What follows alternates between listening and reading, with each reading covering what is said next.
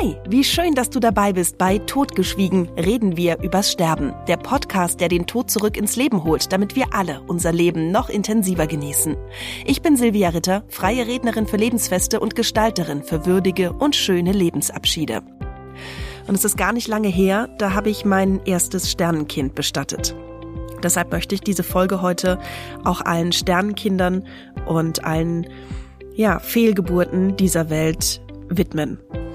Das ist wie immer eine sehr persönliche Folge. Auch ich habe in meinem Leben nicht alle Kinder an der Hand, die ich in meinem Körper getragen habe. Und ich denke da auch an so viele Freundinnen, an so viele Verwandte. Ich kenne selbst unglaublich viele Menschen, die zumindest Fehlgeburten hatten. Ich kenne Menschen, die Sternenkinder hatten. Und deshalb ist es mir heute unglaublich wichtig, über dieses Thema zu sprechen. Ganz ausnahmsweise möchte ich da heute auch mal mit ein bisschen Statistik reingehen, um klar zu machen, warum es so wichtig ist, auch über dieses Thema in meinem Podcast zu sprechen. 10 bis 20 Prozent aller Schwangerschaften enden statistisch gesehen mit einer Fehlgeburt. Das ist unglaublich viel. In dieser Statistik heißt es also, dass teilweise jede fünfte Schwangerschaft in einer Fehlgeburt endet. Und auch bei den Sternenkindern möchte ich das gerne noch kurz statistisch auffangen. Von 1000 Babys, die jedes Jahr geboren werden, ist im Schnitt jedes vierte bei seiner Geburt nicht am Leben und damit also ein Sternenkind. Was bedeutet es, ein Kind zu Grabe zu tragen, das kein Leben führen durfte? Ich finde, jeder Abschied ist immer schmerzhaft.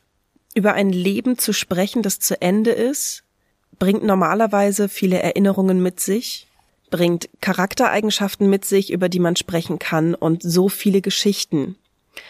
Ich habe hier gerade ein Trauerbuch neben mir liegen und zum Thema Verlust von Kindern heißt die Überschrift der grausamste Verlust von allen.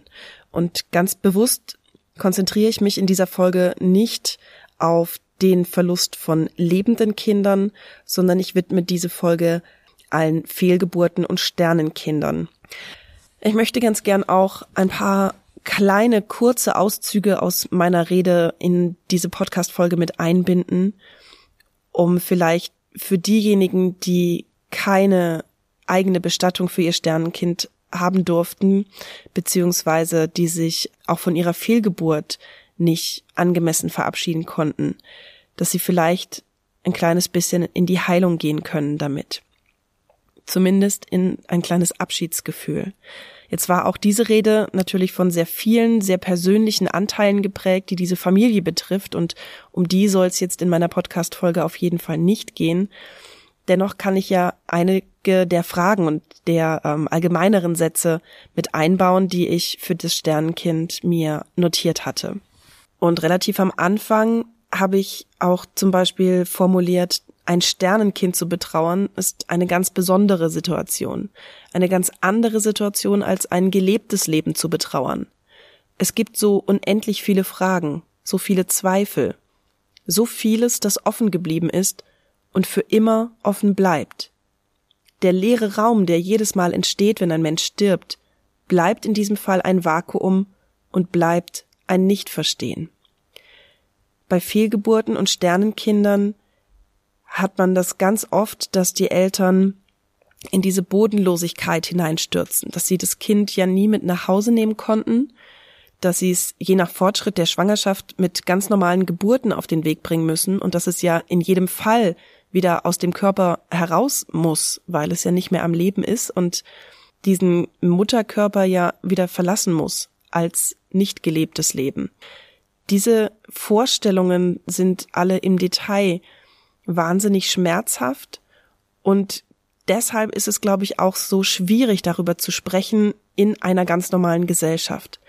Was ich als Frau, als Mutter festgestellt habe, ist, dass ich, als ich selbst eine Fehlgeburt hatte, und angefangen habe darüber zu sprechen, plötzlich so oft gehört habe, das hatte ich auch.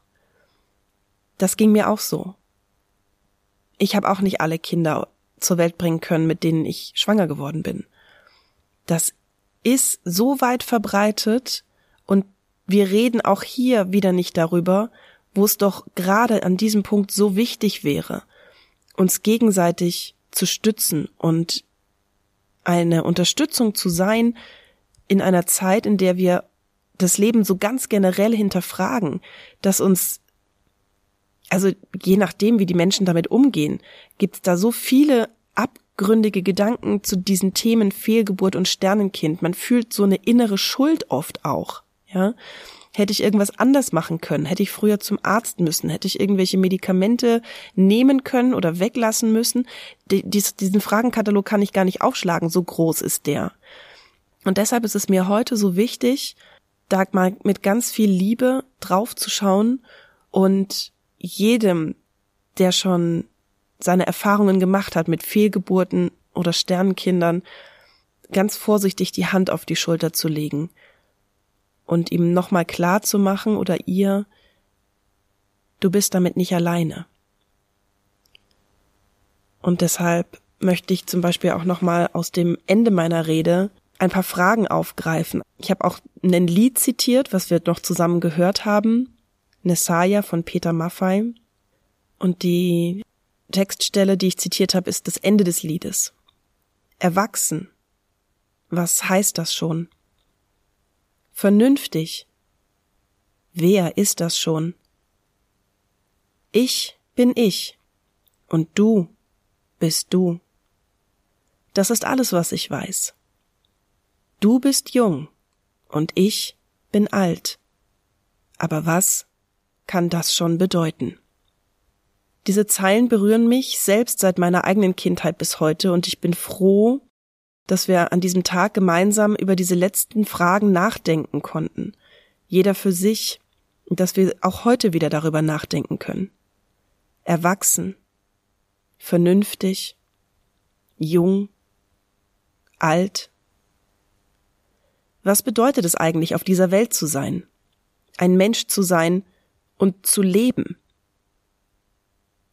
und ganz essentiell damit verbunden die Frage, was können wir jeden Tag dafür tun, um das Leben zu leben, das uns jeden Tag aufs Neue geschenkt wird.